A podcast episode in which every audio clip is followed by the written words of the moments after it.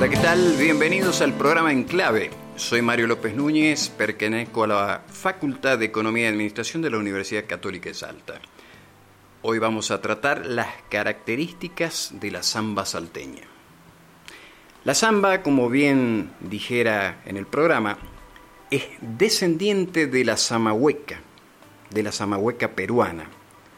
En su coreografía posee características de un poema mostrando las etapas del enamoramiento del hombre.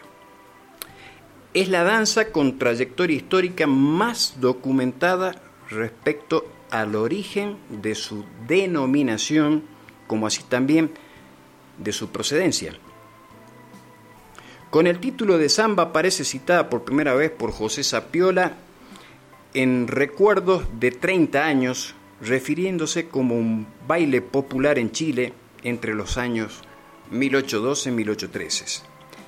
También así hace referencia María Graham en su reconocida obra Residencia en Chile en 1822.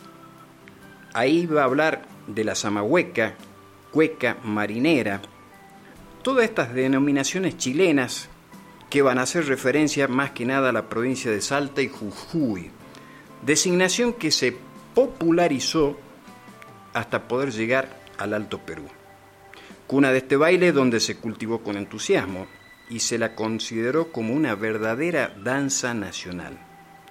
Luego vendría la guerra con Chile en 1879 y a partir de ese momento, ya no viendo con simpatías aquellas denominaciones, eh, vamos a poder decir que se tomó directamente el nombre ya de samba.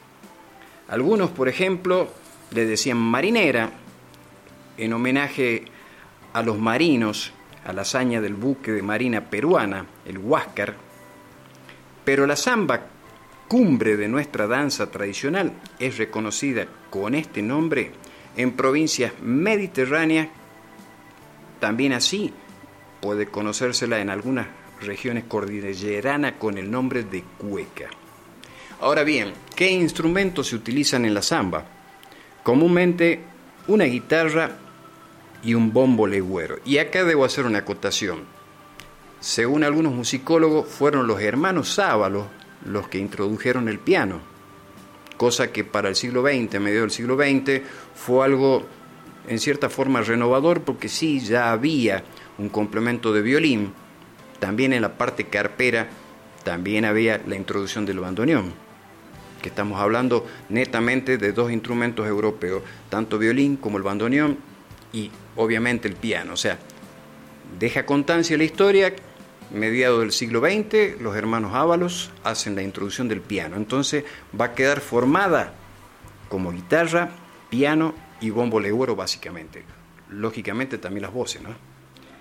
Bueno, hasta aquí llegamos y por supuesto le agradezco por su enorme atención y estaremos encontrándonos en otro programa.